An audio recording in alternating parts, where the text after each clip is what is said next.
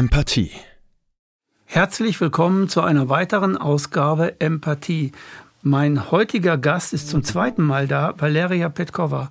Hallo Valeria. Hallo Rüdiger. Wir haben uns schon nach der ersten Sendung überlegt, äh, das, was du weißt, da müssen wir eine zweite Sendung machen und diese zweite Sendung muss schnell erfolgen, weil sonst das, der ganze Strang vielleicht weg ist. Ähm, für die Zuschauer, ich werde diesmal wenig reden, weil eure Kritik, dass ich zu viel geredet habe, war berechtigt. Ich habe wirklich sehr viel geredet. Ich werde mich heute zurücknehmen. Wir werden heute das Thema ähm, weiterführen, ein bisschen expliziter und wir werden anfangen mit einem Philosophen. Kannst du ihn benennen? Thomas Hobbes und seine Staatstheorie. Erstmal danke für diese Einladung. Ich freue mich sehr, hier zu sein mhm. und für diese großzügige Bühne oder Plattform, die du mir schenkst. Vielen, vielen Dank. Auch an alle, die sich in der Zwischenzeit gemeldet haben mit Rückmeldungen und Fragen. Das war sehr spannend. Und ja, ich habe wieder meinen Vortrag vorbereitet und er startet tatsächlich mit Thomas Hobbes und seiner Staatstheorie. Ähm, das ist ähm, also erstmal zur Orientierung. Er, die Theorie ist von dem 17. Jahrhundert und ist in seinem Buch Das Leviathan erschienen. Und ähm, in dieser Staatstheorie geht es darum, dass laut Thomas Hobbes der Mensch in seinem natürlichen Zustand in dem, also in einem Krieg von jedem gegen allen ist. Also das ist ein, er spricht von einem, der Mensch ist dem Menschen ein Wolf, also Homo homini lupus, glaube ich, auf, auf Latein, also dass wirklich jeder gegen jeden kämpft, um seine Interessen, seine Freiheiten durchzusetzen.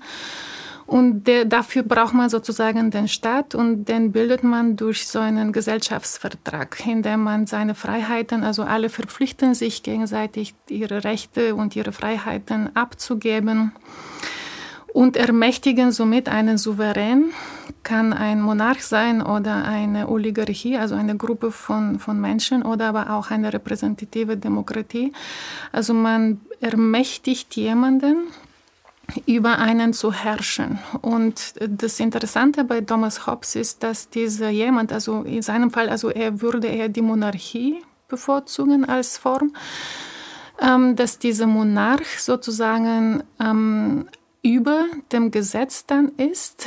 Die Bevölkerung verpflichtet sich einem äh, absoluten Gehorsam und kann sich nicht mehr gegen diesen Monarch, gegen diesen Souverän wie wehren oder die können ihn nicht mehr wie äh, von diesem Posten wegnehmen, sondern es herrscht dann eine absolutistische Macht.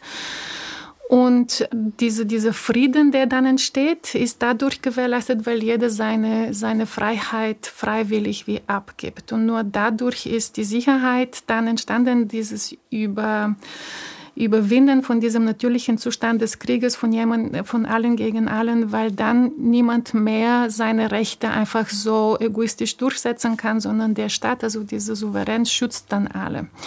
Und warum wollte ich mit dieser Theorie starten? ist, weil ich das ähm, aus meiner leinhaften Perspektive heute beobachte, und zwar auf der überstaatlichen äh, Ebene. Das heißt, wir sind jetzt in einer aus meiner Perspektive, ich bin keine Philosophin und keine Politologin, aber aus meiner leinhaften Perspektive ist es so, dass wir jetzt in einer überstaatlichen Form gedrängt werden, die ähnliche ähm, Parameter oder Merkmale aufweist. Das heißt, wir hatten zum Beispiel mit diesem WHO-Treaty oder diesem WHO-Abkommen war so, dass sich die Staaten da in einem sozialen Vertrag, in einem Vertrag verpflichten, Rechte und Souveränität abzugeben, damit dann diese übergeordnete Instanz, die dann global ist, unsere Sicherheit gewährleistet. Also da erhofft man sich auch wieder, ich gebe meine Souveränität, ich gebe meine, meine Freiheit ab an etwas, was übergeordnet ist, zentralisiert ist und das gewährleistet dann meine Sicherheit. Und die Parallele, die ich sehe, ist, dass diese, diese zentralisierten Strukturen, die sich dann bilden für eine globale sozusagen Bevölkerung, dass die aus meiner Perspektive auch äh, scheinbar über dem Gesetz stehen. Die können dann wie eine absolutistische Art entschließen, das ist jetzt eine Pandemie oder das ist jetzt eine Krise und alle müssen das und jenes ähm, befolgen. Und ähm, so bin ich auf diese Idee gekommen, dass wir vielleicht jetzt in, eine, in einem globalen Leviathan gedrängt werden. Ähm, Leviathan in diesem Buch ist sozusagen der Körper, dieser soziale Körper, der aus den einzelnen Menschen entsteht. Das heißt sozusagen ein, ein gesellschaftlicher Körper und der Kopf vom Leviathan ist dieser König zum Beispiel oder diese Oligarchie. Und ähm, ich beobachte das wirklich, dass wir zu einem globalen Leviathan wie gedrängt werden oder genatscht oder manipuliert werden, wo, ähm, wo so eine absolutistische Struktur entstehen könnte, die, die ähm, unsere Freiheit äh, einschränkt und über uns sozusagen bestimmt. Und das Interessante ist, dass zum Beispiel damals im 17. Jahrhundert nur 30 Jahre später eine andere Theorie entwickelt wurde von John Locke. Also wirklich nur 30 Jahre später. Und die hat zwar Ähnlichkeiten, aber auch deutliche Verbesserungen im Vergleich zu Thomas Hobbes. Weil für John Locke der König oder dieser Oligarch, der, der Souverän nicht mehr über dem Gesetz ist. Der könnte zum Beispiel auch von der Bevölkerung ausgetauscht werden, wenn die Bevölkerung sagt, nee, deine Art des Regierens passt uns nicht, du bist nicht so gerecht und, und selbstlos, das, das passt nicht so, die können ihn austauschen. Und bereits bei John Locke passieren schon erste Trennungen der Macht in Legislative und Exekutive. Das heißt, nur in diesen 30 Jahren hat sich dann die, diese Staatstheorie entwickelt. Und später kamen Montesquieu und Rousseau und das hat weiterhin diese Staatstheorie verbessert und verfeinert. Und das vermisse ich jetzt, dass wir eine Diskussion haben, überhaupt gefragt werden, möchten wir zu einem globalen Leviathan formiert werden? Wollen wir wirklich, dass alle Länder in, in wichtigen Parameter der, der Souveränität wirklich wie die Freiheit abgeben und an irgendwelchen Institutionen, die global sind, wie die WHO, UN, was weiß nicht, NATO oder sogar die, die Euro Europäische Union ist auch so eine Form von überstaatlicher Konstruktion, die dann über die einzelnen Staaten auch entscheiden kann. Und der WEF wäre quasi ein Präsidentenmacher, ein Ministermacher. Zum Beispiel, ne? oder wir, ja, es gibt globale Organisationen, die, die sich in der Rolle wie mm, aufdrängen, dass sie über uns entscheiden können. Aber das wird mit, nicht mit uns diskutiert. Wir haben nicht mhm. diese natürliche Entwicklung der Ideen, wie damals von Thomas Hobbes zu John Locke, dass sich da bestimmte Parameter gebessert haben aus meiner Perspektive, sondern es wird jetzt aus nochmal meiner laienhaften Perspektive wie umgesetzt. Wir, wir werden jetzt gedrängt oder die Länder werden gedrängt, diese, diese WHO-Pandemievertrag zu unterschreiben, ähm, mit diesem Versprechen, dass wir dadurch ähm, die Gesundheit besser schützen können oder den Planeten besser schützen können oder vielleicht den Frieden, den globalen Frieden wirklich endlich mal äh, erreichen können. Das heißt, es wird immer irgendwas versprochen, was angeblich ne, ganz gut ist und dafür muss man die Freiheit und die, die Souveränität abgeben. Und deswegen war es mir wichtig, mit, mit Thomas Hobbes anzufangen und ähm, auch weil in einem Buch vor dem Leviathan hat er auch einen ähm, den Typ Mensch charakterisiert, der sich nicht freiwillig unterordnen möchte. Und dann hat äh, Thomas Hobbes äh, Puer Robustus genannt, ähm, vom Latein, ich glaube, so der kräftige Knabe ist der, die direkte Übersetzung und damit wertet er die Menschen ab, die sich weigern, ihre Freiheit abzu, abzugeben. Der nennt sie kindlich oder unreif oder unzivilisiert, weil aus seiner Perspektive sollte jeder vernünftige Mensch verstehen, dass wenn ich meine Freiheit abgebe und mich dem Souverän äh, bedingungslos unterwerfe, dass das besser ist, weil dadurch der Frieden entsteht. Und diese unvernünftigen Menschen, die auf ihre Freiheiten beherrschen, die nennt er den Puer Robustus oder dieser kindliche Knabe oder kräftige Knabe. Und auch das fand ich als Parallel in der heutigen Gesellschaft, dass die Leute, die auf der Straße protestieren für sowas wie Freiheit und mhm. Demokratie, ähm, die, die sich nicht unterordnen wollten, dass die auch ähm, heutzutage abgewertet werden als unsolidarisch, als idiotisch oder als unvernünftig, als rechts oder irgendwas ganz Schlimmes. Ne? Das heißt, auch da sah ich ein Parallel, wie man ähm, Menschen begegnet, die nicht bereit sind, einfach so ihre, ihre Freiheiten oder, oder Rechte abzugeben.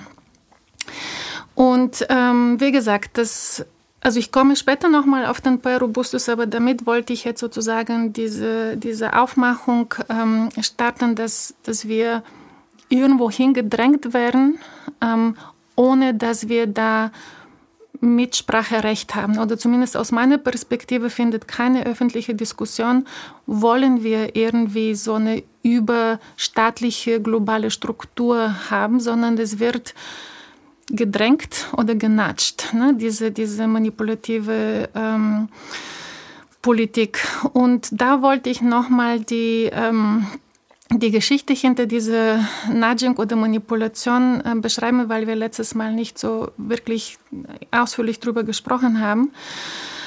Ähm, denn es ist sehr effektiv. Die meisten Menschen merken nicht, dass sie gelenkt werden, dass sie gesteuert werden in etwas, was womöglich nicht so gut ist, ne, in diese, diese, diese Strukturen, die ich beschrieben habe.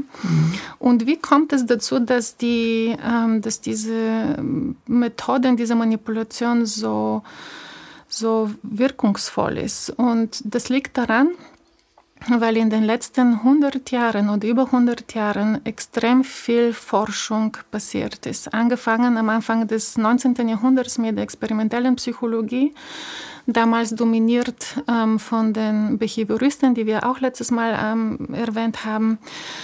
Es fängt wirklich eine systematische, empirische Erforschung des menschlichen Wesens an, in allen Aspekten des, der, der menschlichen Psyche. Wirklich angefangen von, wie funktionieren die Sinneswahrnehmung, die Sinnesorgane, wo ist die Schwelle der der bewussten Wahrnehmung, was verarbeiten wir unterbewusst, wie entscheiden wir, wie kontrollieren wir unsere Impulse, wie, wie, wie sind unsere Emotionen, wann reagieren wir, wie.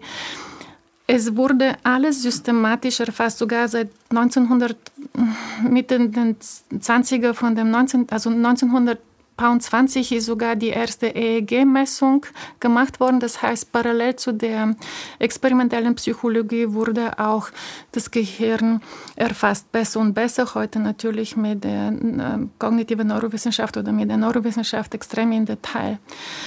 Und wie gesagt, in der ersten Hälfte des ähm, 20. Jahrhunderts war, waren die Behavioristen dominant in diese, in diese Forschungsrichtung und deren Ziel war, das Verhalten so zu verstehen, dass sie das Verhalten vorhersehen können, aber auch bestimmen können, kontrollieren können, verändern können.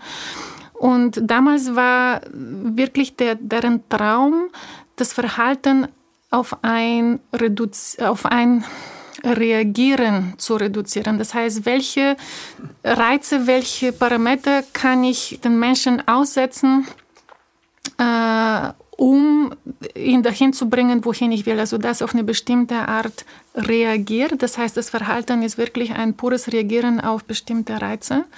Und muss er da, der Mensch muss dabei auch denken, dass er das selbst produziert hat. Ja, Dass er also nicht reagiert hat, sondern durch eigenen Willen. Genau, wobei für die Behavioristen damals war sowas wie Kognitionen und Emotionen erstmal irrelevant. Das war ein Schnickschnack für die. Die haben sich wirklich nur auf dieses Verhalten äh, fokussiert und erst ähm, äh, in den 70er kam die sogenannte kognitive Wende, die auch in der Psychologie die, die Rolle der Kognitionen im Fokus gebracht hat.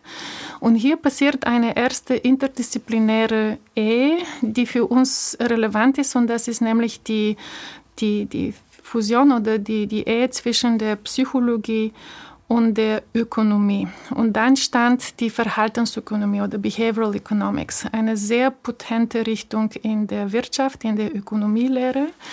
Das war Ende der 70er, Anfang der 80er Jahre, sodass wir bis dahin, wie gesagt, diese, diese sehr ausgeprägte Forschung in der Psychologie hatte, nicht nur in der Wahrnehmungspsychologie, Sozialpsychologie, also wie reagiert der Mensch in der Gruppe, verändert sich da irgendwas in seinem Verhalten, welche Einflussfaktoren gibt es durch die, durch die Gruppe, entwicklungspsychologisch, wie verändert sich das Gehirn, das, das Bewusstsein in der Kindheit, ne? wie werden wir geboren, wie entwickelt sich das Ganze, also das wird systematisch erfasst. Ab den 70er, 80er, wie gesagt, passierte diese erste interdisziplinäre Ehe, wo dann die Psychologie und die Ökonomie fusioniert sind und da ähm, passierte parallel zu der psychologischen Forschung extrem viel auch Forschung im Bereich des auch des kognitiven der kognitiven Parameter, die hinter dem ökonomischen Verhalten des Menschen sind. Also und Stichwort Kahnemann. Genau, wollte ich eben, genau, Kahnemann und Tversky waren so, die sind die Väter von dieser, äh, von dieser ähm, Wissenschaft und die haben, die wurden auch mit einem Nobelpreis belohnt für deren Prospect Theory, die wirklich zum ersten Mal kognitive Aspekte in dem ökonomischen Verhalten. Langsames Denken, schnelles Denken, später, so Buchtitel. Ne? Genau, später, erst später kam, äh, also dieser Nobelpreis war, glaube ich, in den 90er und Anfang der 2000er mhm. erschien dann das Buch von Kahnemann, Langsames und schnelles Denken. Ich werde gleich darauf zurückkommen, weil mhm. das eine interessante ähm, äh, wie so ein Tor ist zu dem, was ich gleich auch erzählen möchte. Aber wie gesagt, also da startete auch diese parallele Forschung des, des Menschen auch von, von diesem Blickwinkel, Blickwinkel seines ähm, ökonomischen Verhaltens. Und da ist auch extrem viel Forschung passiert, nämlich ähm, wie vertrauen wir? Ich habe auch letztes Mal darüber gesprochen, wie wichtig das Thema Vertrauen für diese Nudging-Politik ist. Ähm, die Rolle von äh, Oxytocin, die Rolle von, von ähm, der Kommunikation, ähm, alle möglichen parallele äh, äh Parameter sind auch da extrem viel erforscht worden. Und 2008 passierte dann die zweite interdisziplinäre Ehe, die für uns relevant ist, nämlich zwischen der Verhaltensökonomie und der Politik. Und so sozusagen kam die Psychologie in der Politik. Und das passierte durch das Buch Nudge oder Nudge Theory von einem Verhaltensökonom, Richard Taylor äh, der zusammen mit einem Anwalt, Cass Sunstein, äh, dieses Buch geschrieben hat. Und Cass Sunstein ist später oder vielleicht direkt gleich danach ähm, in die, ähm, ins Kabinett von Obama eingestiegen und hat da sehr viel beeinflusst. Also interessante Karriere hat, hat der Mann gemacht. Ich, ich würde es auf jeden Fall empfehlen, dass man sich auch mit ihm auseinandersetzt. Und ab 2010 ähm, war diese erfolgreiche Ehe zwischen der, also das sind die Psychologie, Ökonomie, also die Verhaltensökonomie und der Politik. Und die hat extrem viele Kinder zur Welt gebracht, mhm. nämlich äh, alle diese sogenannten Nudge Units. Das sind so Einheiten, die an den Regierungen angegliedert sind, aber auch in NGOs und alle möglichen Institutionen, die Einfluss auf die Menschen nehmen wollen. Und mir ist es wichtig, das zu betonen, wie wichtig das ist. Das heißt, 100 Jahre Wissen wurde gesammelt über den Menschen. Wissen, was uns beide nicht zu, also Leute, die nicht Psychologie studiert haben oder Verhaltensökonomie mhm. studiert haben, die haben dieses Wissen nicht. Das ist ein nee. Metawissen über uns Menschen. Wie ticken wir? In jeder kleinsten, in jedem kleinsten Detail. Da gehört ja auch die Ethologie dazu, ne? Lorenz, Eibelfeld und wie sie alle heißen. Ja, also wirklich, der Mensch ist erfasst in jedem Mikrometer seiner Psyche und mhm. Seele und dieses Wissen ist destilliert und steht jetzt den Politikern zur Verfügung durch diese Nudge Units. Da sind Berater, die sind Behavioral Insights Forscher, also Verhaltenseinsichten. Das ist, das. Deswegen möchte ich das so aufschlüsseln, das zu sagen, das ist jetzt nicht deswegen bloß ein. Deswegen bin ich auch hier. Deswegen habe ich den Brief damals ähm, geschrieben mhm. an die Regierung und an die ähm, äh, KV und, und in der äh, Corona-Zeit war das, ne? Am Ende, ja genau. Also 2022 habe ich den Brief äh, verschickt. Bis jetzt keine Antwort. Jedenfalls ist ein sehr wichtiges Thema, weil es, es wird als eine, also Nudging wird als eine, es ist verharmlost und wird ähm, als eine intelligente, effiziente, kosteneffektive wirksame Regierungsform verkauft, dass man Menschen so leicht in die oder in die Richtung schubst, damit sie bessere oder gesündere Entscheidungen treffen. Kann man vielleicht sagen, dass das äh, gestern war Spieltheorie, heute ist Nudging? Kann man sowas sagen?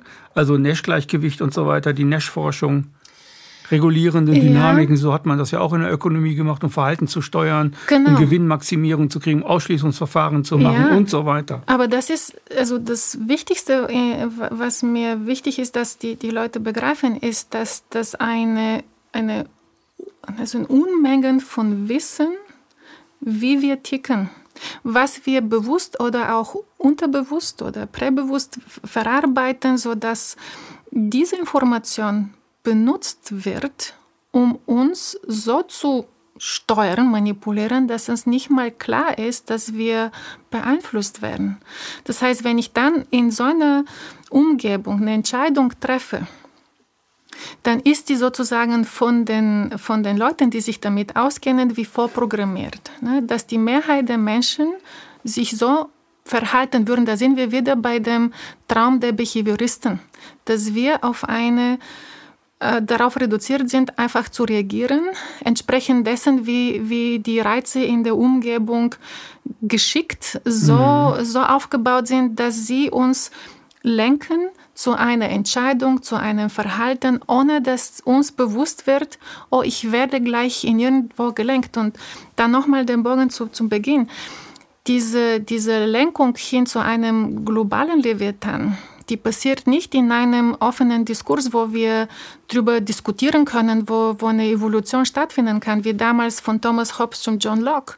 Das gibt es nicht mehr. Es gibt nicht diesen offenen, aufklärenden Diskurs, wo man sagt, so wäre eine Staatstheorie, hier ist meine Idee und dann kommt der Nächste und sagt, nee, aber ich finde, das äh, könnte Missbrauch zu Missbrauch führen, dann müssen wir das und jenes machen, wir müssen die, die Macht teilen. Das passiert nicht mehr, sondern wir werden gelenkt, geschubst, genatscht, manipuliert durch unsere Emotionen, durch die Art, wie wir ticken und werden in eine Richtung gelenkt, ohne dass das aufgeklärt ist. Das ist ja ähnlich wie ein Pädophiler, also wirklich ein pädophiler Täter, der mit der kleinen Mädchen eine Welt vorgaukelt. Das macht er vorher schon. Der benutzt die nicht sofort, sondern er trainiert die erst einmal in ihrer kognitiven in ihrer kognitiven Beziehungsfähigkeit zu ihm, indem er etwas, du kennst dich ja auch, mhm. indem er etwas äh, Positives mit ihm macht und Spiele spielt und Bonbon und dies und das. Und erst dann benutzt er dieses Mädchen oder diesen Jungen oder dieses, dieses menschliche Wesen. Und äh, das ist ja eigentlich das Gleiche. Also dahinter verbirgt sich die gleiche Kriminalität. Man kann das nicht vergleichen, das beide, aber die Taktik hört sich für mich Zum Beispiel an. Vertrauen, ne? das was genau. der Pädophile macht mit diese, in dieser Phase des äh, Honeymoon-Phase nennt man mhm. das in der, in der Fachliteratur, ist das Vertrauen des zukünftigen Opfers zu, zu gewinnen. Und das ist auch eine Manipulation unterschwellig, also ganz gezielt. Ich weiß, was ich hier vorhabe, ich weiß, wie ich dahin komme. Ich muss erstmal zum Beispiel das Vertrauen gewinnen gewinnen. Und das Vertrauen zu gewinnen ist auf jeden Fall eine Nudging-Technik. Und auf die wollte ich gleich zurückkommen. Aber ähm, Bereits am, am Anfang des, des 20. Jahrhunderts hat Edward Bernays bereits schon gesagt, dass, dass in einer Demokratie äh, man tatsächlich Propaganda und psychologische äh, Instrumente nutzen soll, um die Bevölkerung zu, zu steuern. 100 Jahre später ist es soweit, weil dazwischen liegt wirklich eine sehr intensive und umfassende Forschung, die alles über den Menschen in Erfahrung bringen konnte oder fast alles, was man messen kann. Und das steht jetzt Politikern oder NGOs zur Verfügung mit ihren Teams aus äh, Behavioral Insights Forschers oder Verhaltenseinsichtenforscher, die sagen, diese Parameter kannst du so aufbauen, das kannst du so machen, das kannst du so machen und dann reagieren die Menschen auf diese Art. Und parallel dazu läuft aber auch Weiterforschung. Das heißt, wir haben ja, ja. die psychologische Forschung, die verhaltensökonomische mhm. Forschung und jetzt haben wir diese politisch-verhaltensökonomische Forschung, die das Ganze für das politische Verhalten der Menschen wie maßschneidert. Okay?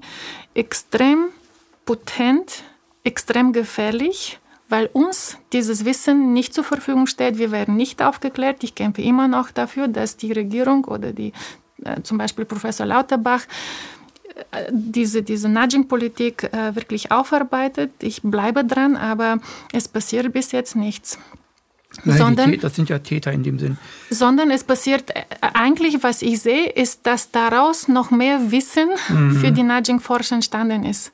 Wie sollen wir jetzt das Vertrauen der Menschen doch noch mehr ausrichten, dass sie uns das nächste Mal mehr glauben, wenn wir irgendwelche Pharmaprodukte, die sehr schnell auf den Markt gekommen sind, dass die doch dann wieder vertrauen. Also das sind aus meiner Perspektive sehe ich eher so eine Aufarbeitung, also dass noch mehr gelernt wurde von diesen Forschern, als dass der Bevölkerung erklärt wurde, das haben wir gemacht, das sind die schrecklichen Ergebnisse äh, da, davon und wir versprechen das nicht nochmal zu machen. Die, die, Gegenleistung der Bevölkerung oder die Gegenleistung der Gegenbewegung ist ein Optimierungsangebot ja. für die Täter. Ja. Die ja. lernen daraus ja Unfassbares. Ne? Ist, ah, ist ah. wirklich so. Ja. Das, ist den, das ist der Gegenbewegung null bewusst. Mhm. Das sind auch, ist auch mhm. Psychologie, aber es ist denen gar nicht bewusst. Ja. Was du gerade sagst, das erklärt zu 100 Prozent das, was jetzt gerade aktuell politisch in Deutschland los ist, indem man äh, durch ein Rechtsframing, als mhm. wenn in jeder Stadt mhm. in Deutschland Neo-Rechte mhm. aufmarschieren, so wird getan und äh, die AfD soll verboten werden und so weiter. Das ist ja genau das Spiel.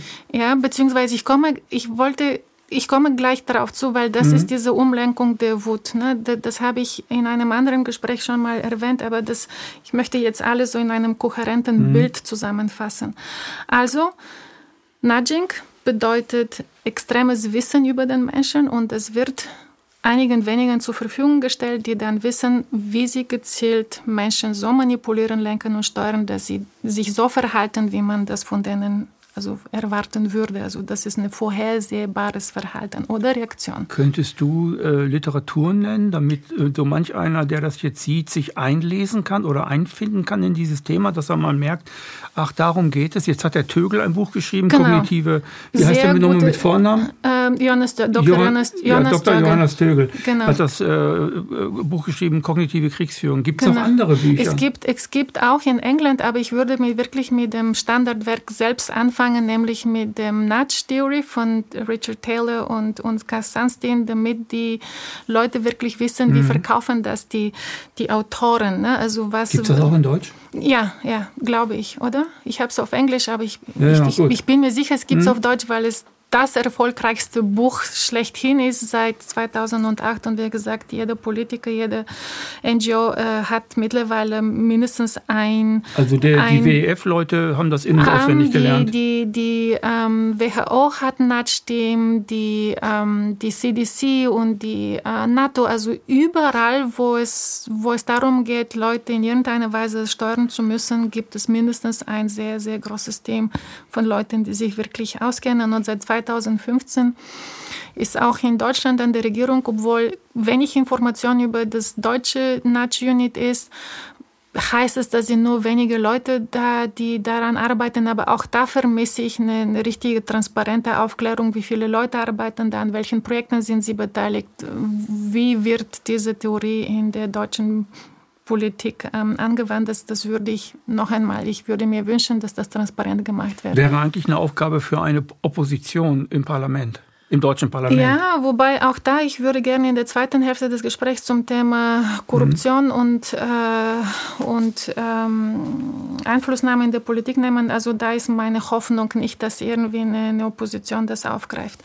Bevor wir dazu kommen, würde ich gerne äh, die, ja, diese, diese Slow Thinking oder das langsame und das, das ähm, schnelle Denken von Kahnemann nochmal aufgreifen und anhand dessen ähm, zeigen, wie man das Gehirn äh, manipulieren kann und zwei also die zwei Targets im Gehirn, die man manipulieren kann, nämlich den Neokortex und das limbische System. Und das, ich weiß nicht, ob ähm, vielleicht hoffe ich, ist, ist das eine, eine, eine, hilfreiche Information für die Zuhörer. Deswegen würde ich das jetzt äh, heute erläutern du kurz erklären, wollen. was Neokortex und limbisches System Werde ich ist? genau gleich. Äh, also der Neokortex ist also das, was wir in der Regel von den Bildern des, äh, des Gehirns kennen, das ist diese Auswucherung von, ähm, äh, ja, von neuronaler Masse, die sozusagen das größte Teil des Gehirns, des menschlichen Gehirns ausmacht. Ne? Das ist der präfrontale Kortex, parietale Kortex, Occipitale etc.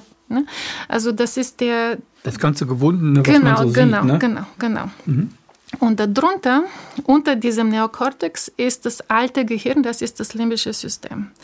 Und fast alle Tierarten haben dieses limbische System. Wirklich Fische und Amphibien und Reptilien und Säugetiere, alle haben das. Und die meisten Tierarten kommen nur damit aus. Das heißt, viele, viele Tiere haben gar keinen Neokortex obendrauf, sondern das limbische System ist deren Gehirn und es reicht aus für komplexes Verhalten und für rudimentäre Kognitionen. Und das ist sozusagen das archaische Gehirn, was wir auch haben, direkt über dem also dem äh, Brainstem, also die Hirnstamm. Hirnstamm, genau. Dann kommt das limbische System und obendrauf kommt diese Auswucherung des, des neuronale Kortex.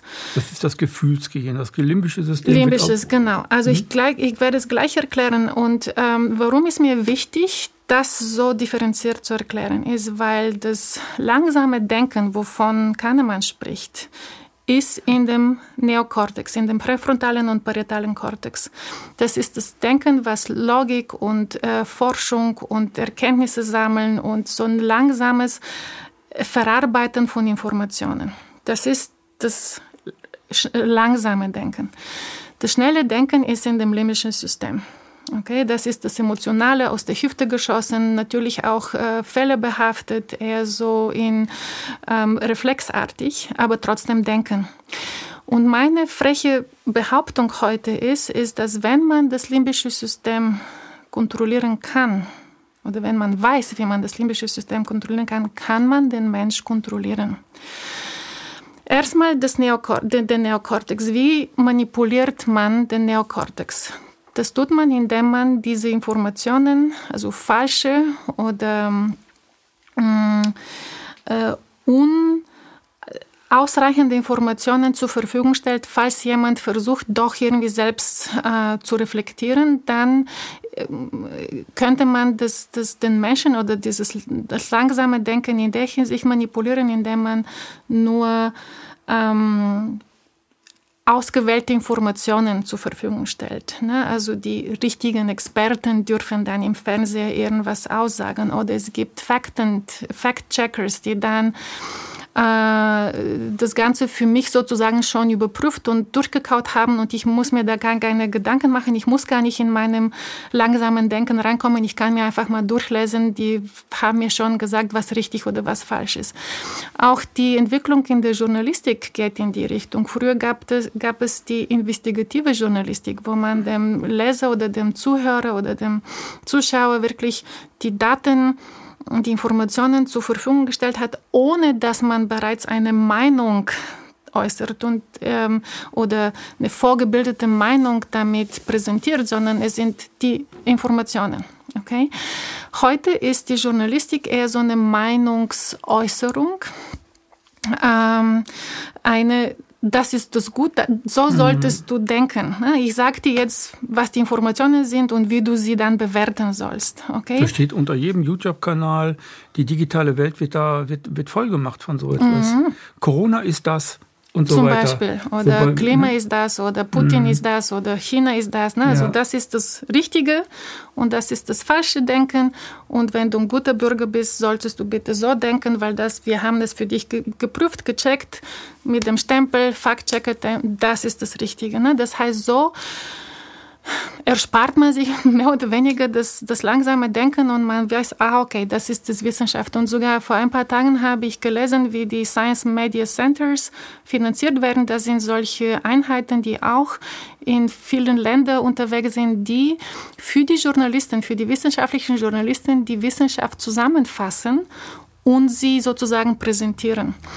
Eine gute Idee, wenn sie tatsächlich eine neutrale äh, Organisation wären, die dann wirklich hunderte oder zweihunderte diverse Wissenschaftler beschäftigt, die sich wirklich die neuesten Daten durchlesen und die äh, zusammenfassen und zur Verfügung stellen. Aber man muss sich dann wirklich angucken, wer diese Organisationen finanziert, um dann zu mhm. begreifen, okay, sind diese Informationen wirklich frei oder gibt es möglicher Einfluss äh, auf das wissenschaftliche Denken. Ne? Das heißt, sehr viele, ich habe dann gelesen, dass viele von den Verlagshäuser und von den äh, wissenschaftlichen Journalisten tatsächlich auf Informationen von diesem Science Media Center greifen und das übernehmen, ohne weiter zu überprüfen, als das ist der Stand oder der Stand, Stand des Wissens. Das ist sozusagen ein Konsens zwischen den, unter den Wissenschaftlern. Das ist die Wissenschaft und das wird sozusagen als die wissenschaftliche Wahrheit ähm, verkauft.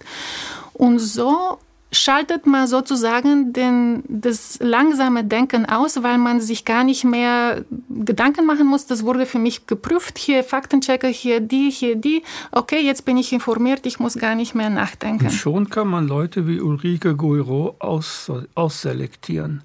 Mhm. Also das macht richtig klar, warum die auf einem, diese Frau, die ja einen klaren, einen guten Verstand hat, dass die einfach weg und ausselektiert wird. Na, es war neulich, Raus aus der Gruppe. Ja, es war neulich, dass ähm, Drosten gesagt hat, in die Zukunft, also die Lehre von der jetzigen Pandemie ist, dass wir in Zukunft nur ausgewählte Experten zu Wort ja, kommen genau. lassen. Das geht in diese Richtung. Wer gibt mir die Information, damit mein Gehirn, wenn ich überhaupt auf die Idee komme, mein Neokortex zu benutzen, um da irgendwas zu, zu erfassen, dann bin ich nur mit bestimmten Informationen gefuttert und damit kann man sozusagen Einfluss auf, auf das Denken und natürlich auf das Reagieren darauf äh, nehmen.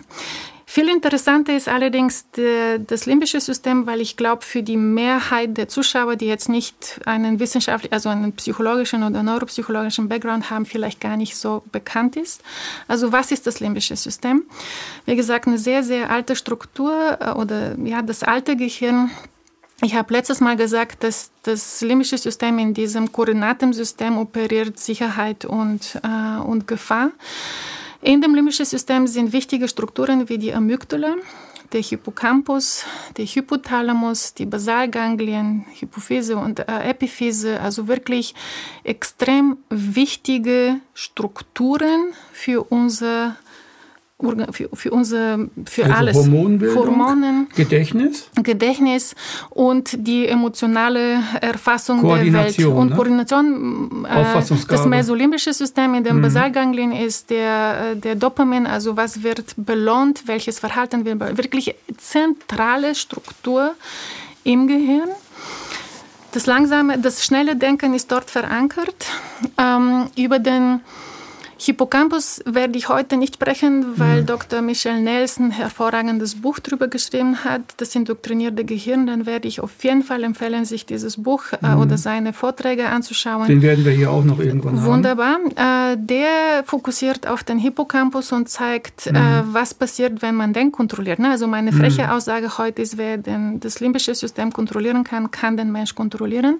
Dr. Nels zeigt das ganz hervorragend, welche Rolle der Hippocampus spielt spielt in der im Gedächtnis, aber auch in der ähm, äh, Selbstwahrnehmung und, und bei der äh, Alzheimer-Krankheit. Und ne? genau, und auch bei dieser Energie mhm. der Indexneurone sehr, sehr wichtig. Also da werde ich nicht weiter drüber sprechen, weil, mhm. wie gesagt, ich verweise auf, auf sein Werk. Die Amygdala, sehr wichtige Struktur, die ist bekannt eher durch diesen Flucht versus Kampf, ähm, also durch diese Reaktion. Das heißt, die Amygdala äh, auch Mandelkern genannt? Äh, genau, äh, ist die Struktur, die Gefahren wittert mhm. und sofort das Verhalten in Richtung Sicherheit steuert. Okay, also das ist diese, ja, diese Sicherheit versus Gefahr-Koordinatensystem, die Amygdala. Wir haben, also ich habe auch in anderen Interviews gesprochen, wenn Gefahr da ist, wenn Lebensgefahr da ist, dann wird sowieso der Neokortex wie heruntergefahren und es wird das limbische ne? System, äh, das limbische System wird priorisiert, damit mhm. man sich in Sicherheit bringt. Das heißt, es eine Form von Einflussnahme auf den Menschen ist, um gar nicht den Mensch in dem langsamen äh, Denken zuzulassen. Also man füttert natürlich den Neokortex mit falschen Informationen oder ausgewählten Informationen, aber man stresst ihn so lange, bis Mensch, der Mensch nur in diesem, in diesem schnellen Denken des, des, des limbischen Systems. Das ist das eine. Dann, was mir sehr wichtig auch ist, ist, dass diese Energie, die wir als Flucht- oder Kampfreaktion äh, kennen, die steht uns aber auch in der Sicherheit zur Verfügung. Das heißt, diese, die ist auch bidirektional.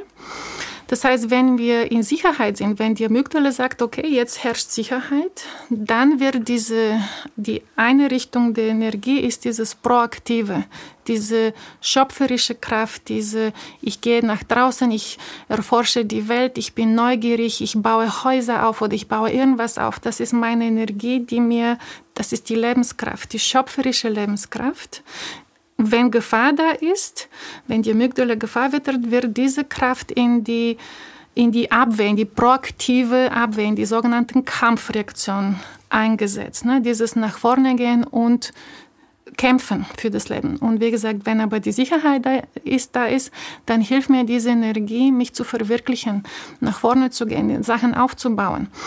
Die andere Energie ist eher diese Rückzugsenergie, bei Gefahr ist das die Fluchtenergie.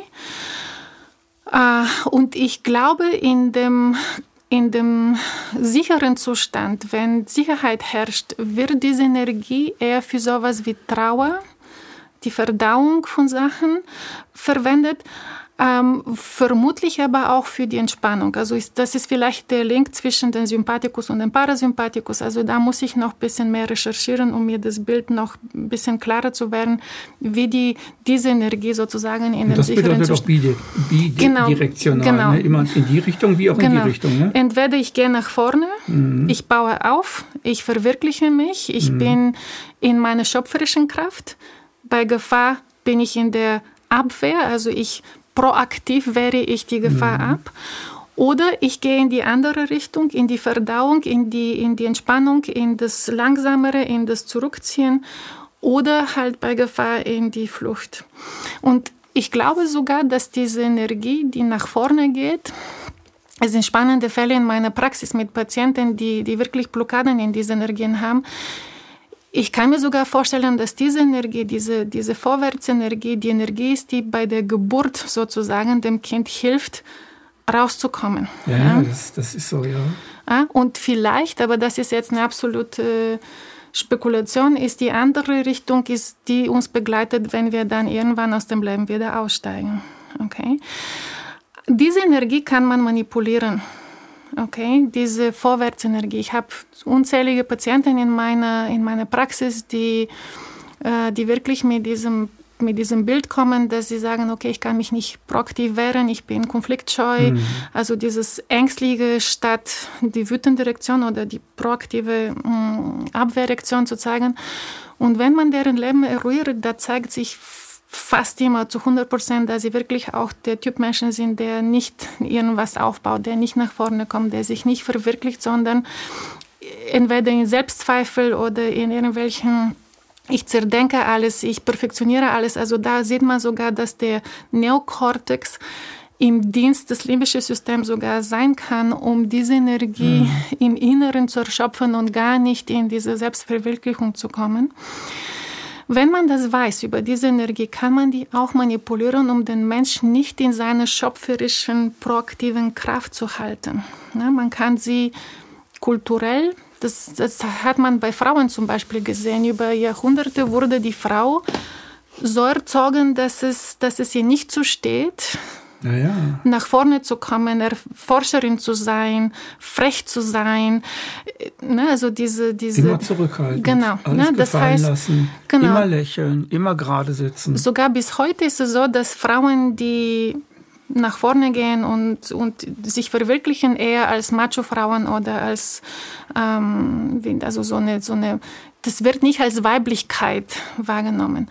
Und viele Männer haben Angst vor solchen Frauen. Also das ist aber interessant ist, dass heute sogar die Männlichkeit, also früher war das eine, also wurde diese, diese Form des, der, der Kraft eher als eine männliche Kraft assoziiert. Heute wird sie als toxische Maskulinität äh, ja, ja, abgewertet. Ne? Also das heißt, das ist jetzt eine Hypothese. Ne? Also das Aber der ganze weiße Mann, der weiße Mann ist ja ein sehr exploratives Wesen. Also der, der weiße Mensch, nicht der Mann, der weiße Mensch. Weswegen äh, ist in einer neuen Kultur die Abwertung des weißen Menschen gibt. Also das ist jetzt Also- meine Theorie gerade, die ich so spinne. Ja, ne? also wie gesagt, das ist, ich möchte nur zeigen, dass man diese Energie, diese Mhm. sehr sch- kraftvolle, schöpferische Energie im Menschen ähm, f- wie vernichten oder blockieren kann. Durch Erziehung, durch kulturelle Einflüsse, wie gesagt, wie sollen Männer sein, wie sollen jetzt Frauen sein, also dass diese Kraft gar nicht da ist.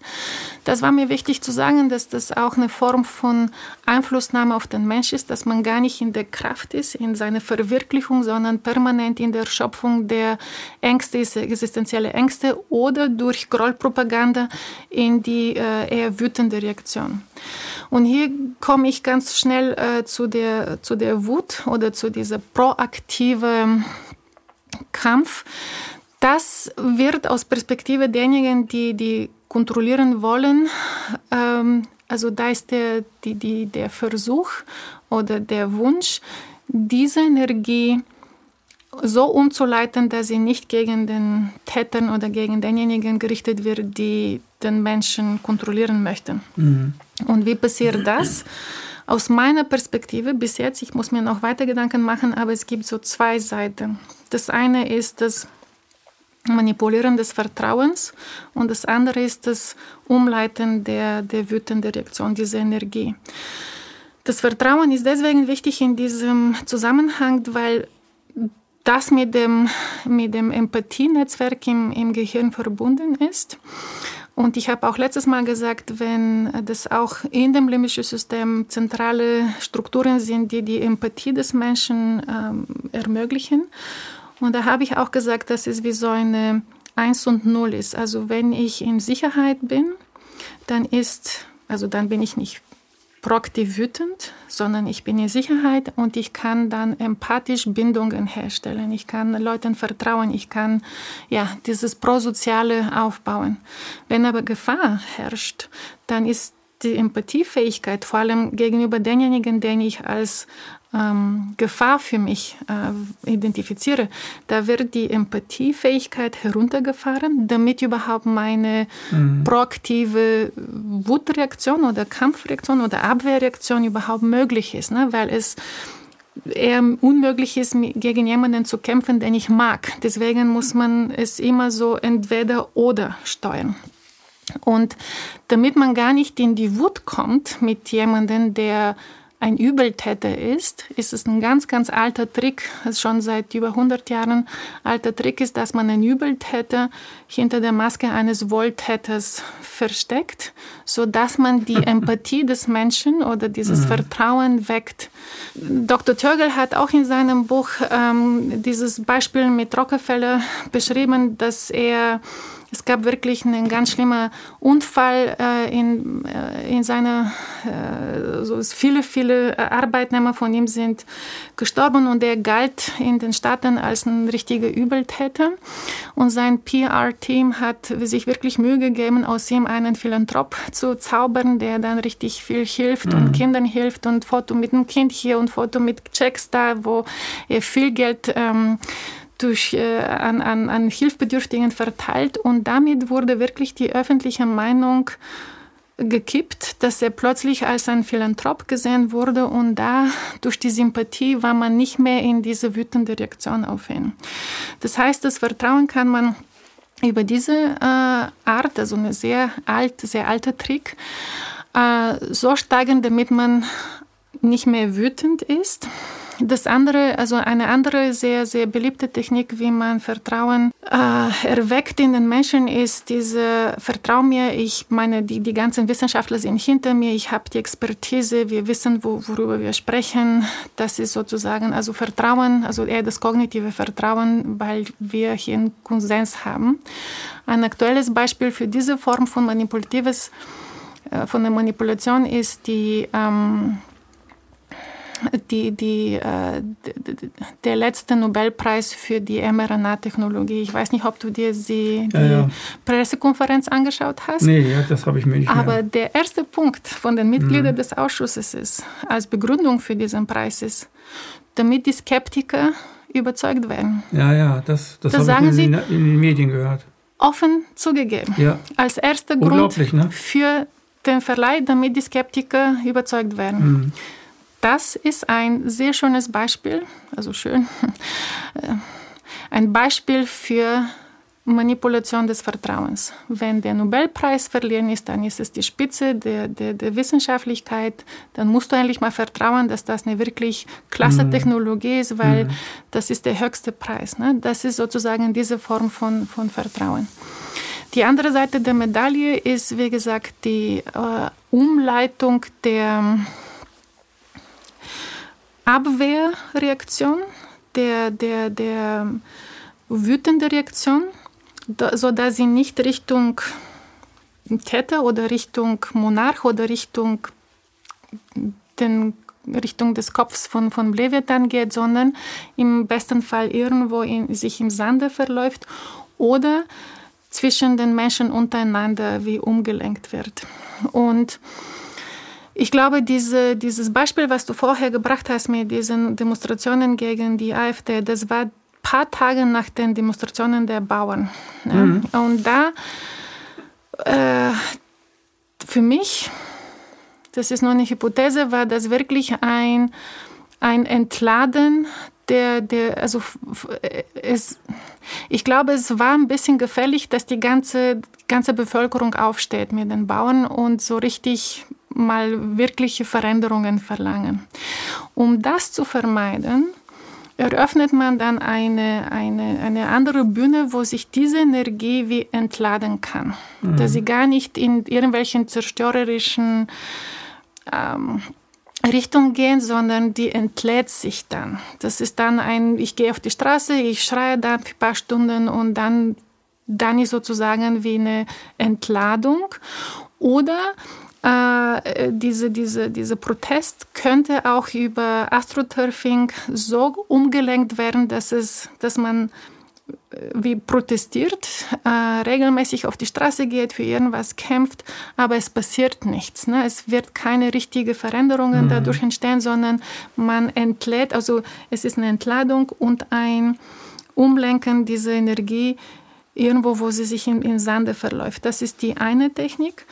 Und die andere ist, dass man sich durch Grollpropaganda gegenseitig bekämpft. Ne? Wir haben auch letztes Mal darüber gesprochen, dass diese, diese Spaltung in der Gesellschaft mhm. ein wie so Autoimmunsystem, Autoimmunerkrankung in diesem sozialen Körper ist. Ne? Die Leute kämpfen gegenseitig über sogar banale Themen wie dürfen wir Karl May lesen oder nicht. Also man findet jedes Mögliche an, an, an Thema, womit man Leute spalten kann und in Empörung und, und Wut mhm. ähm, oder äh, ja, Ärger übereinander bringt, sodass sich diese Energie eher da entlädt oder sogar wie so ein Entzündungsprozess, wie so eine Autoimmunerkrankung im Körper des Menschen, also des sozialen Körpers äh, bleibt und gar nicht in die Richtung geht, wo, wo es vielleicht eigentlich sein, hingehen sollte.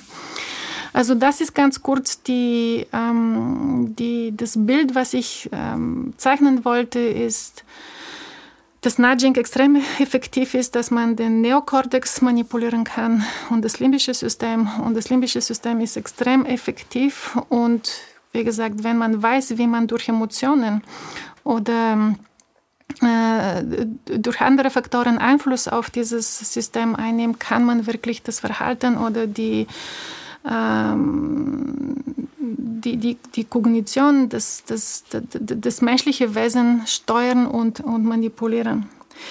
Und hier würde ich das Thema Einflussnahme und, und äh, Lobbyismus und ähm, Korruption mitbringen. Das Thema ist sehr, sehr wichtig für mich allein aus dem Grund, weil, wie wir letztes Mal gesprochen haben, ich bin 78 in Bulgarien geboren. Ich war elf, als die Wende kam. Mit 21 habe ich das Land verlassen. Und in diesen zehn Jahren habe ich diese sehr politische Zeit erlebt von diesem Elan der Menschen, endlich Freiheit aufzubauen, endlich äh, Demokratie, freie Gesellschaft zu, zu haben. Und es wurde immer und immer und immer enttäuscht, dieser Prozess, durch diese systematische oder systemische Korruption, die, die in allen Bereichen der, der, der wichtigen gesellschaftlichen Strukturen herrschte. Das heißt, am Ende wurde ich wirklich aus dem Land ausgeeckelt, weil es war äh, so, so wirklich, man kann keine gesunde Veränderung, ja, keine gesunde Gesellschaft aufbauen, wenn die Korruption so systematisch verankert ist in einem Land. Und bis heute blutet mein Herz für das Land, aber bis heute ist das vorhanden und, ähm, und das Land wird komplett gegen die, die, oder wurde gegen die Wand gefahren. Und für mich ist es deswegen das Thema Korruption so emotional, weil ich gesehen habe, erlebt habe, wie unmöglich es ist, eine Demokratie, eine gut funktionierte Gesellschaft zu haben, wenn äh, Korruption existiert. Und ich muss sagen, die Tatsache, dass in der sogenannten westlichen, freien, demokratischen Welt Lobbyismus existiert, und zwar immer, mm, also anders ausgedrückt, ich befürchte, dass die, die Demokratie, zum Beispiel in Deutschland oder in der westlichen Welt, bedroht ist durch der, durch die Präsenz von Lobbyismus und Einflussnahme auf die äh, auf Regieren, also auf äh, wichtige Strukturen der Gesellschaft. Okay. Ähm, zum einen der Lobbyismus als wirklich direkte Einflussnahme, aber es gibt auch ähm, Beispiele für ähm, Blackmail, Erpressung, für politische Erpressung durch mächtige Strukturen. Zum Beispiel, wenn die Pharmaindustrie sagt, wir können nicht Schäden auszahlen. Wir können nicht ähm, einen Ausgleich für Schäden uns leisten, weil sonst würde nicht genug Geld sein für Research and Development, für mhm. unsere Entwicklung von Präparate. Wenn ihr wollt, dass wir eure Bevölkerung gesund halten und wir weitere mhm. Entwicklungen finden, dann müsst ihr uns äh, ja, müsst ihr uns von, von zum Beispiel solchen Entschädigungen befreien. Das mhm. ist aus meiner Perspektive ein Beispiel für wie eine Erpressung. Ne? Das also ist eine Erpressung. Eine mächtige Struktur. Erpressung. Genau, eine mächtige Struktur, die sagt, du brauchst mich, mhm. ohne mich kannst du deine Bevölkerung nicht gesund halten. Dann machst du so, wie es für mich passt. Das ist wie ein Elternteil, dass das zu seinem Kind sagt. Wenn du nicht das, dann werde ich nicht zu dir so sein. Wenn du aber das machst, dann werde ich zu dir so sein. Ja. Man wird erpresst durch, also als Kind erpresst durch Liebe. Ja. Und dort wird man erpresst durch Wohlwollen, durch, durch äh, ja. eine gesunde Gesellschaft oder wie auch immer. Oder du dieses Ich bin wichtig für dich mhm. und du kannst es dir nicht leisten, dass ich irgendwie bankrott gehe oder zugrunde gehe. Deswegen ja. musst du schon gucken, dass, dass ich hier, dass es mir gut geht. Ne? Im Grunde sind wir mittendrin in der sogenannten Kapitalismuskritik. Ne? Was das angeht. Ja, genau. Das hat die genau. Kapitalismuskritik äh, im Grunde genommen schon alles beschrieben. Ja. Marx hat mhm. Ähnliches schon beschrieben in seinen Büchern Kapital und so. Mhm. Das Gleiche gilt zum Beispiel auch für die äh, Waffenindustrie. Ne? Also ja. ohne uns bist du äh, schutzlos. Äh, nur mit, mit unserer Entwicklung kannst du dich vor Gefahren äh, schützen. Also dann musst du das machen, was für uns passt und was uns hilft, uns weiterzuentwickeln ne? und mhm. alle anderen Industrien. Das heißt, das ist eine Form der Einflussnahme durch, wie gesagt, sowas wie eine Erpressung. Und das andere ist natürlich die, die ähm, ja, gewöhnliche, äh, der gewöhnliche Lobbyismus. Und äh, ich finde, dass ich, ich, ich finde, wir als Gesellschaft müssen uns im Klaren sein, dass das eine Einflussnahme ist oder eine Entstehung von Interessenskonflikten, die unseren Leviathan, also diesen gesellschaftlichen Körper, stark beeinflussen. Das ist wie eine, es könnte eine Krankheit entstehen mhm. in unserem Körper, wenn wir Rezeptoren haben für solche Einflüsse. Und je mächtiger die Einflüsse, desto wahrscheinlicher ist es, dass das in Richtung Erkrankung des gesellschaftlichen Körpers ist. Okay? Valeria, das ist schon alles geschehen. Was du beschreibst, also ich finde es wunderbar, was du, was du jetzt die ganze Zeit gesagt hast. Man braucht eigentlich gar nicht viel dazu sagen, was jetzt so. Man sieht das an Corona. Du hast gerade Corona erklärt, wie das eigentlich passiert. Du hast erklärt, wie das, wie, wie kann ein, eine Bevölkerung gegen rechts sein und, äh, für, und sie werden von rechten Regierungen gegen rechts getan und die anderen sind in Wirklichkeit. Also das passiert ja gerade alles. Mhm. Die ist schon krank.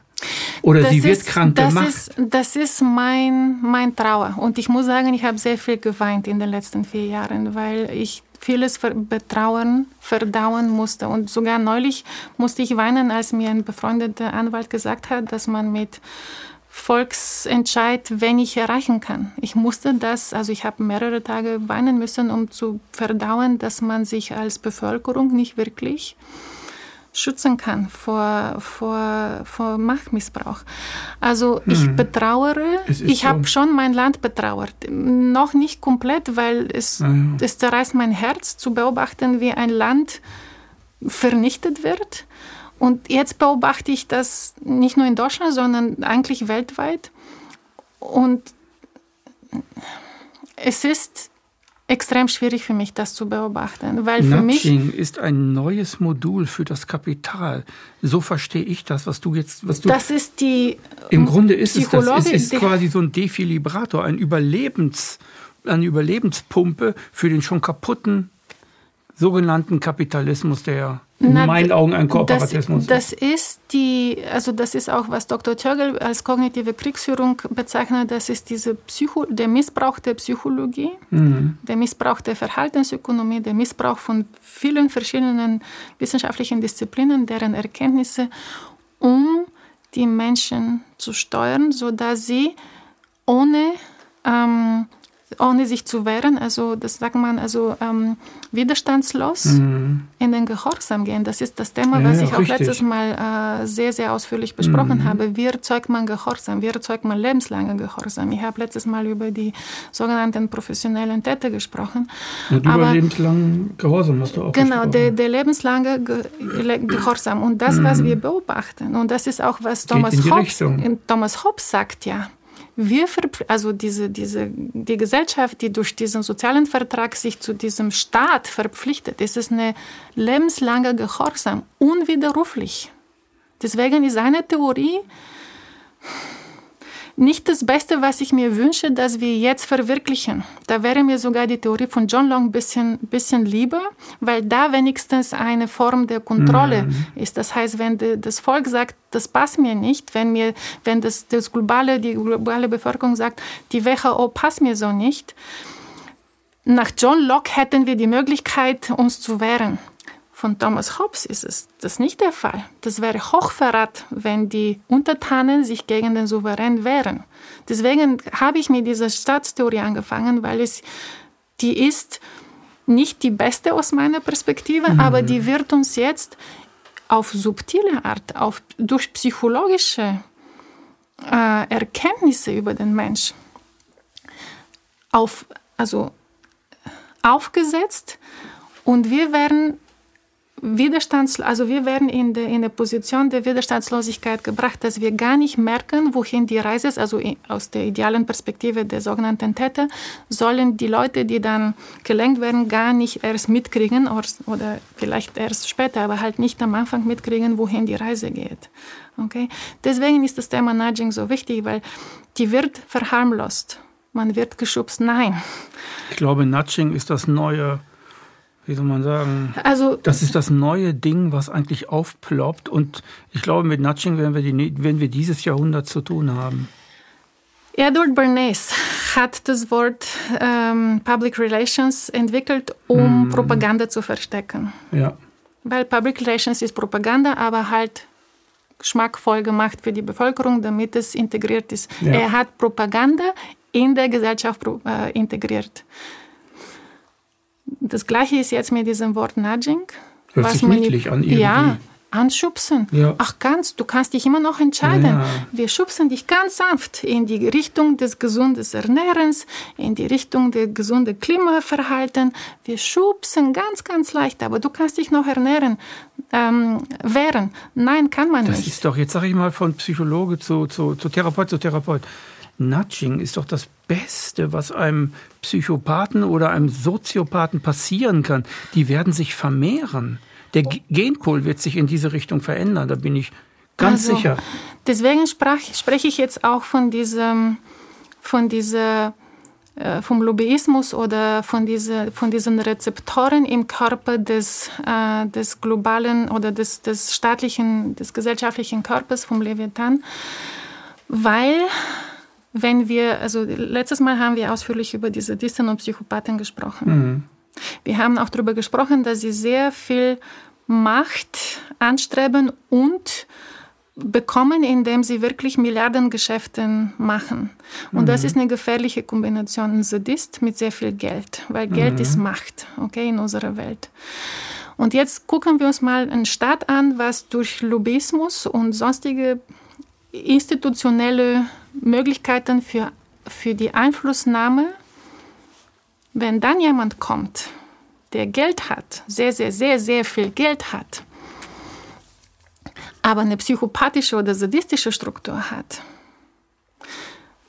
dann kann man sich vielleicht ausmalen, was passieren würde mit dem Leviathan, wenn solche Entitäten Einfluss auf uns nehmen. Das und ist ich wahrscheinlich finde, auch der Grund, warum es so viele reiche Leute gibt, die mit Pädophilie zu tun haben. Die Liste von Ghislaine Maxwell wird nicht mhm. veröffentlicht und die ist riesengroß und sie zeigt in die Upper Class der gesamten Welt hinein. Übrigens auch eine Form von, von Erpressung. Ne? Also das ja. wird jetzt auch rausgebracht, dass diese Mossad und so weiter. Dass ne? diese, genau, dass das äh, sehr wahrscheinlich, um das, was mit Leute Epstein passiert ist, genau, das ist eine andere Form von Erpressung. Also es ist ja. egal, ob sie über Lobbying gehen, über Einkaufen gehen, über ja. irgendwelche Versprechungen oder über diese Art gehen. Einflussnahme ist Einflussnahme.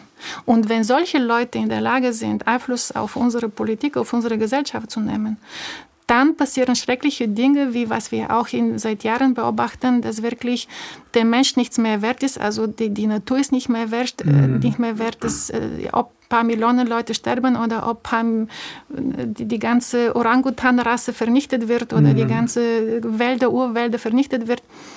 Die, die, die diese äh, Struktur haben, diese empathielose Struktur, gewissenlose Struktur haben, die gehen über Leichen. Okay? Ja, ja. Und deswegen ist mir so wichtig, das Thema Einflussnahme zu benennen, weil noch einmal, ich habe es in meinem Land gesehen und ich sehe das jetzt auch. Das breitet sich überall aus. Und es ist gefährlich. Und ähm, wir, ich, ich weiß nicht, ob es jetzt schon Zeit ist, das äh, zu Ende zu bringen, aber ich würde diese letzten mhm. paar Minütchen äh, darin verbringen, was wir jetzt machen können. Und ich komme nochmal auf diesen Poer Robustus vom, vom letzten, also vom Anfang vom des Gesprächs. Ne? Das ist der Mensch, der sich nicht einfach unterordnen möchte. Letztes Mal haben wir darüber gesprochen, ich habe so ein bisschen sinniert, wie kommt es dazu, dass manche Menschen wirklich in den, zum Beispiel in den Experimenten von Milgram oder von Ash wirklich standhaft bei sich bleiben. Und dann haben wir vielleicht gedacht, okay, das hat was mit Erziehung oder mit diesem Vertrauen zu sich selbst.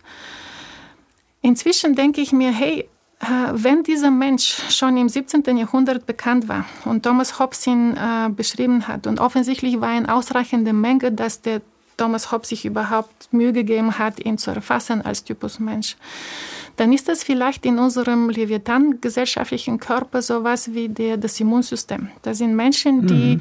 Diese angeborene Fähigkeit haben, pathogene Muster zu erkennen und Alarm zu schlagen bzw. vorzugehen. Also wir haben in unserem gesellschaftlichen Körper die Immunzellen.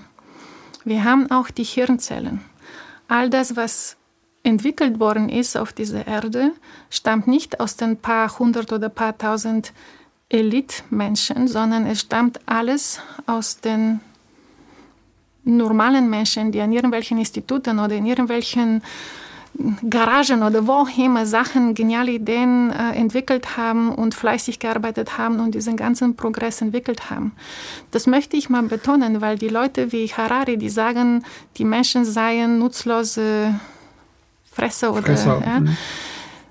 Das ist auch eine Technik, uns abzuwerten und uns selbst von unserem Selbstvertrauen zu trennen. Wir sind die, ähm, die Hirnzellen und wir können uns zusammen überlegen, wie wir diese Krankheit, wie wir diese Krebserkrankung, weil die, ja, die Krebserkrankung der sadistische Einflussnahme auf unsere Gesellschaft heilen können. Und das ist meine Einladung an alle draußen. informiert euch, aber bleibt nicht beim nur informieren und aufwachen, sondern lasst uns zusammenschauen, wie wir das Thema Einflussnahme, das ist für mich das allerwichtigste Thema. Mhm. Wie können wir ähm, es verhindern, dass ähm, in Zukunft solche Strukturen Einfluss auf unsere Gesellschaft nehmen? Das heißt, wir müssen überdenken, wie wir das mit dem äh, mit, mit Lobbyismus und mit dieser ganzen Einflussnahme passieren soll. Also Okay, ich habe hast das gut, also in den beiden Teilen ist das gut erklärt worden. Ich danke dir für dein Kommen. Danke sehr. Das war eine weitere Ausgabe Empathie, heute mit Valeria Petkova. Teil 2.